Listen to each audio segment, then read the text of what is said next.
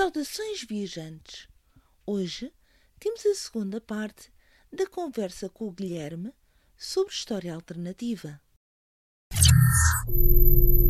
Promete-nos também muito aquilo que ainda há pouco estava a tentar abordar, quase que abordando, que vamos falar agora se calhar um bocadinho, que é o medo que nós temos daquilo que desconhecemos. Estas obras, permitindo navegar por aquilo que poderia ter sido, que poderia ter existido, por aquele caminho que não foi percorrido, achas que é um alerta uh, para nós não tomarmos determinado tipo de passos?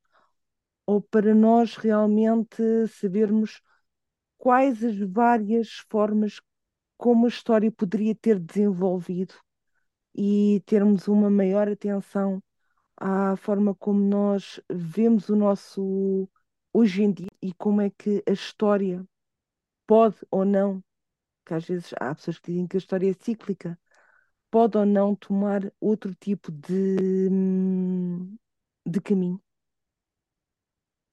Então, primeiro falando do medo que existe, eu acho que realmente existe um receio por dois principais motivos. Primeiro, porque dá muito trabalho, sem dúvida. Porque, como eu disse, eu acho que para se escrever um livro de história alternativa é preciso ter um domínio completo sobre a época que queremos abordar e principalmente sobre as figuras que fizeram parte dessa época. E depois acaba por ser um género que é um bocadinho nicho e é um bocadinho visto de lado, porque já alguns romances históricos são vistos de lado por alguns historiadores, porque acabam por uh, abordar uh, situações um bocadinho diferentes às que, às que realmente aconteceram. Um, eu acho que é esse, esse receio que está mais instalado, porque hum, existem bons livros de história alternativa e o, pelo menos os que já falámos aqui neste episódio são sem dúvida das minhas principais recomendações. Um, mas lá está, eu acho que há este receio, primeiro por ter o trabalho, uh, porque não é de todo fácil, e depois por ser um género que é um bocadinho visto de lado e eu penso que cada vez mais temos que dar destaque a esses livros porque assim, porque para além de serem livros de história alternativa, antes de serem livros de história alternativa, são excelentes romances históricos. Mesmo não tendo a parte histórica, por assim dizer, dos acontecimentos realmente como foram, tem o retrato da sociedade, o retrato político, uh, o retrato geográfico, o retrato ideológico, e só isso já é histórico. Mesmo que os acontecimentos não sejam tal e qual retratados como aconteceram em história, um, só por já retratar uma época já acaba por ser histórico. Eu acho que isto tem de ser desmistificado, porque a história alternativa não é um bicho de sete cabeças. É um género nicho, sim, mas se todas as pessoas que, lê, que leem romances históricos se aventurassem na história alternativa, iam ter mais um subgénero a, a ler, iam ter mais um subgénero de que iriam gostar. Então, uh, sentes, por exemplo, leitores de, de história, uh, de romance histórico, se calhar até de thriller, em alguns casos, uh, poderiam exatamente começar a ser cativados para a história alternativa. É uma boa porta de entrada até às vezes, para depois quem quer ler ficção especulativa?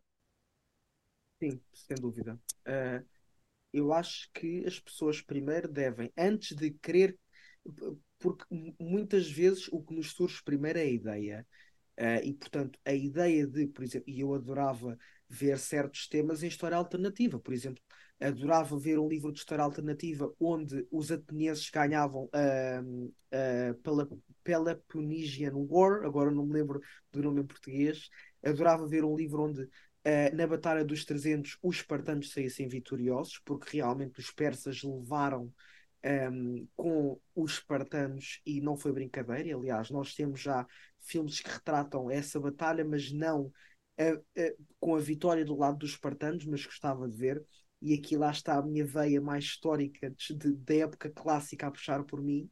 Adorava ver, por exemplo, um livro onde o Júlio César não tivesse sido assassinado no Senado, que tivesse continuado a sua carreira militar um, e lá está, ditatorial até ao fim dos seus dias.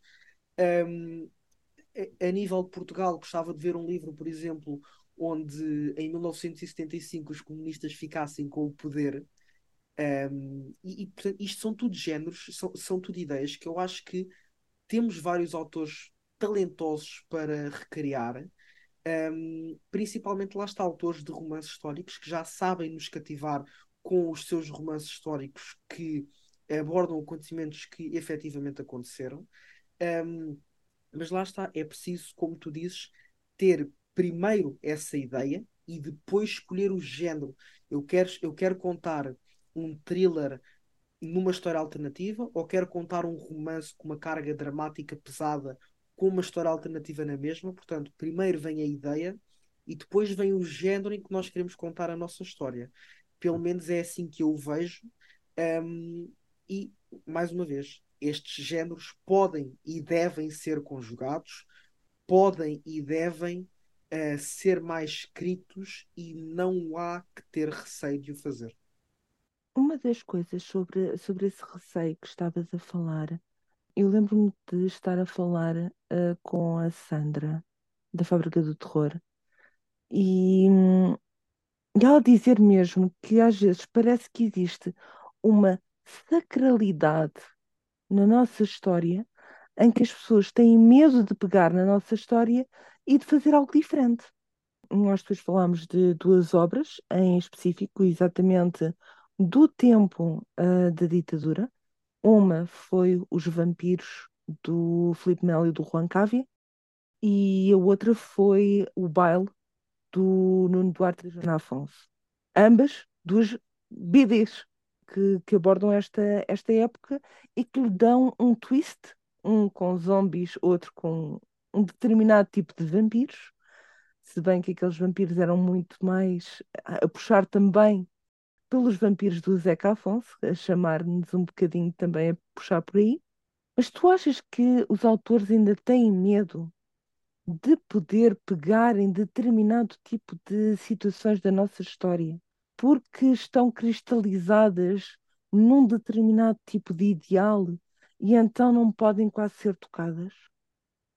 Eu penso que esse receio, primeiramente, não vem dos autores propriamente dizendo. Eu penso que vem das pessoas a quem eles contam essa ideia e que depois uh, uh, a típica reação é vê lá o que é que vais fazer, estás a falar da história, estás a falar da história de Portugal ou estás a falar de outra história qualquer.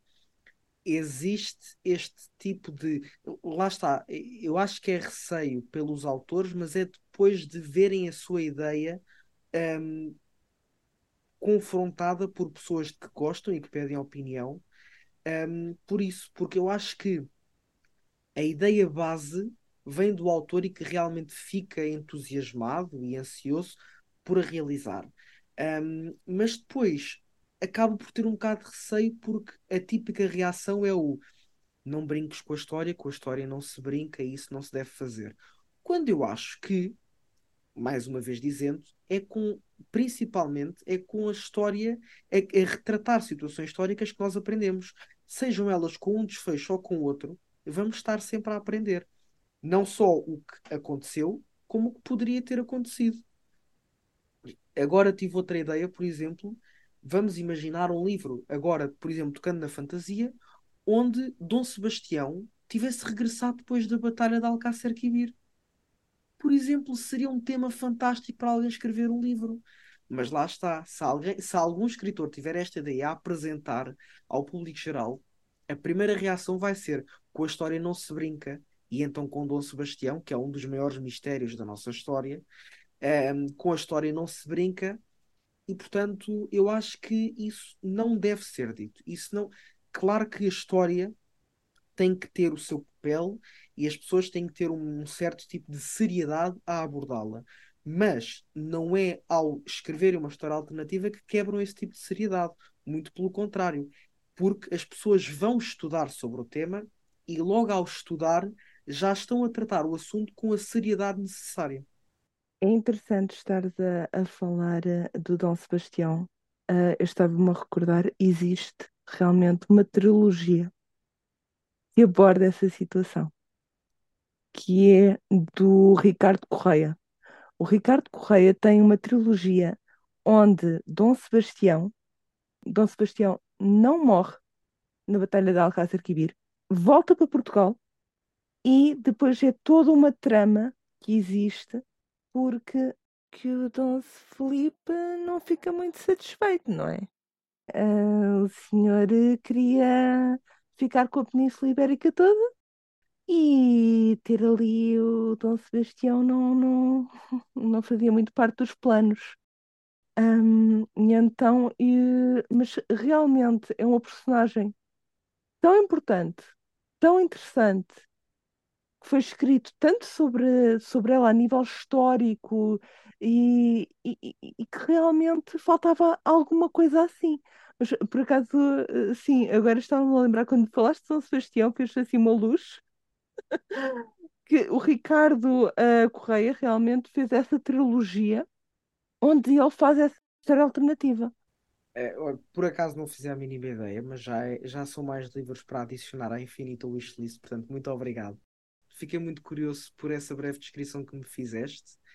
Um, mas lá está, é, é, é, isso mesmo, é uma personagem histórica de que tanto se fala, que realmente eu acho que ainda lhe falta alguma coisa ainda falta assim um livro diferente que, um, por exemplo, que pegue nisso, uh, pronto, neste caso pegou uh, nessa possível situação com ficção histórica. Mas imaginemos um livro de fantasia onde um século depois Dom Sebastião voltava a Portugal como se nada fosse uh, e traria outra vez problemas à dinastia filipina. Um, era muito, muito giro e já estou aqui a dar uma ideia para que algum aos autores que nos esteja a ouvir que escreva sobre isso, um, porque realmente um, a história alternativa ainda pode ser preenchida. Uh, lá está, existem diversas situações uh, que poderiam ser abordadas por, por imensos autores. Um, mais uma vez, não só da nossa história, mas da história mais antiga, da história, um, por exemplo, um, estou-me a lembrar alguém se lembrar assim de repente finalmente desmistificar quem era Leonardo da Vinci. E se Leonardo da Vinci não tivesse sido pintor, por exemplo, um, uh, eh, e entre outras coisas que foi, mas se tivesse seguido uma carreira militar, por exemplo, uh, eu acho que a história alternativa é muito inclusiva e nós podemos fazer o que quisermos desde que, lá está, desde que abordemos o tema com a seriedade necessária e que desde que ponhamos as horas de estudo necessárias para recriar a época e a, a sociedade uh, tal como era na altura.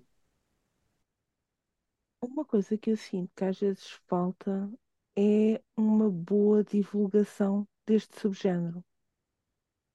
Tu sentes que poderia ser feita uma melhor divulgação nas redes sociais, que eu sou sincera, por exemplo, eh, quando me lembrei agora do, do Ricardo, um, eu consegui ver algumas coisas foi exatamente no Instagram, foi através das redes sociais que eu tive contacto com este autor um, e com outros. A verdade é essa. Tu sentes que ainda há uma grande lacuna a nível de divulgação uh, destes autores para chegar a mais gente, a mais público? Sem dúvida. E uma das principais soluções é começar a vender os livros de história alternativa como principalmente sendo romances históricos. Porque o são. São. Um, e principalmente lá está, fazendo essa junção de é uma ficção histórica com história alternativa e dizer exatamente o que muda.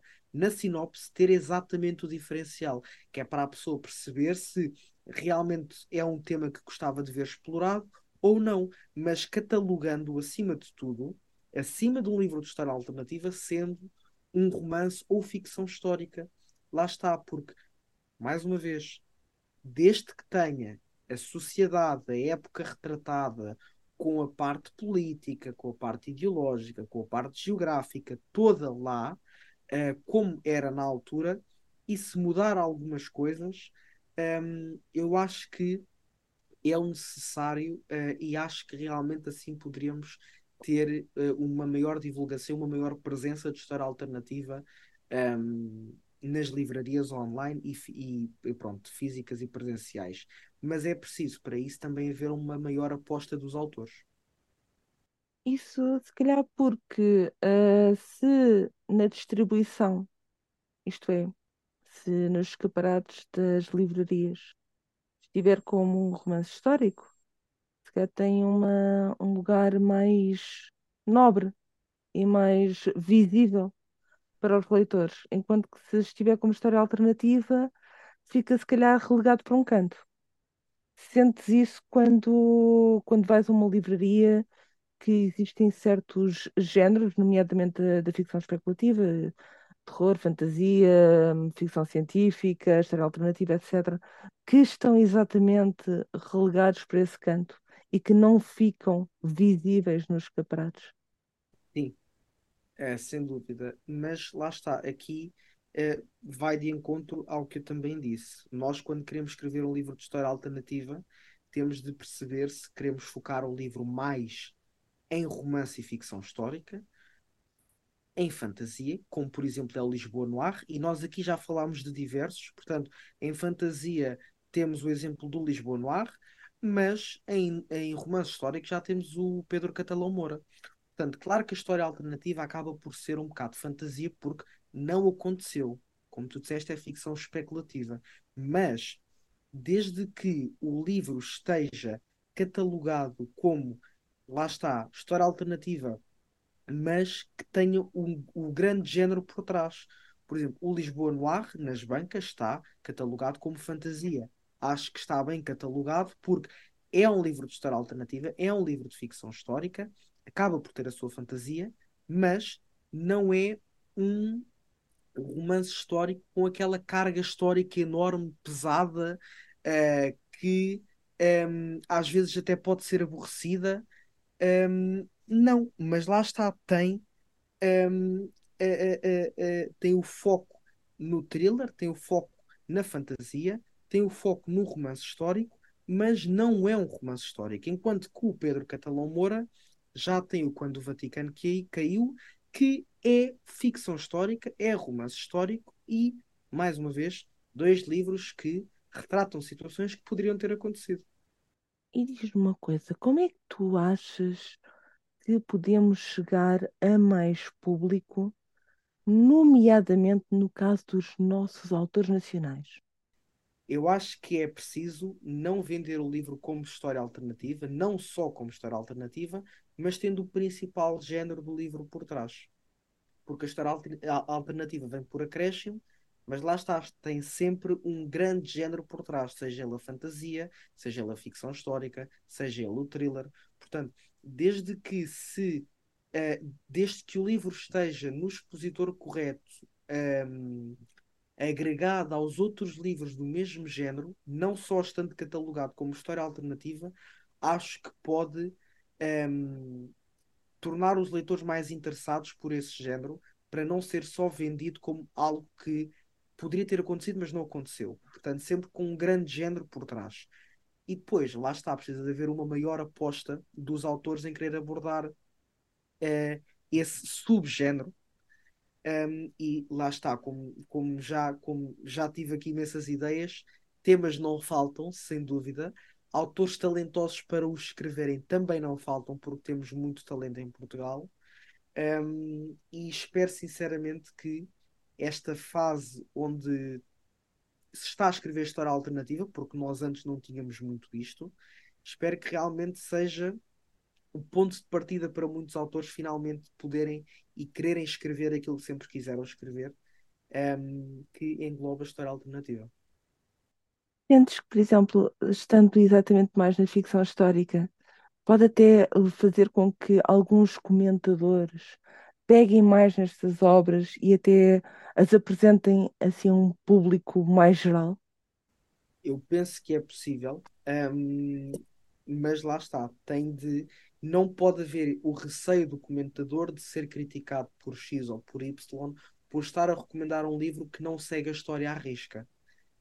Tem de haver uma mente aberta quando se vai ler estes livros, não só para a pessoa que os vai recomendar, porque tem de vender o livro, mais uma vez, não só como história alternativa, mas como sendo um livro que aborda a história de uma maneira diferente.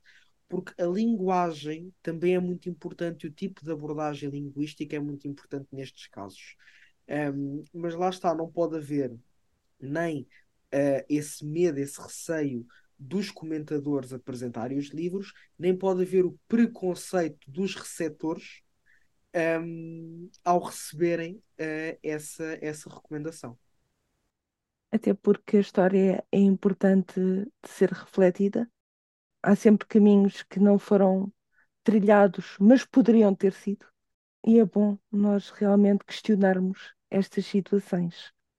E diz-me assim, uma coisa, Diana, tu já leste bastantes uh, obras de ficção histórica, história alternativa.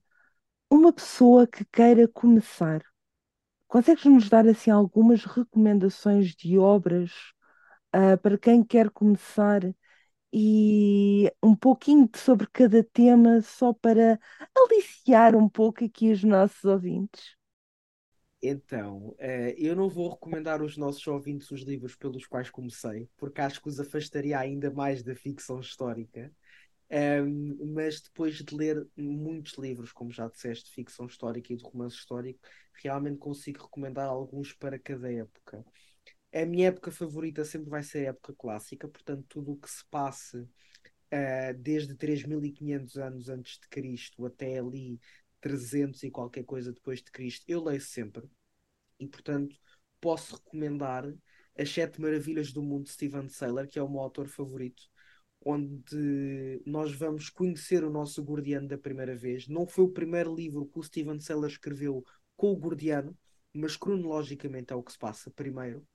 Um, e o nosso Gordiano acaba de fazer 18 anos e vai então numa viagem com Antípatro de Sidon, que foi a primeira figura histórica a fazer uma lista sobre as sete maravilhas do mundo e a lista que, se, que, nós hoje vemos quando pesquisamos sobre as sete maravilhas do mundo antigo é a que foi feita pelo Antípatro de Sidon e nós vamos através de contos, portanto para quem gosta de livros de contos, de short stories, nós temos um conto em cada maravilha do mundo.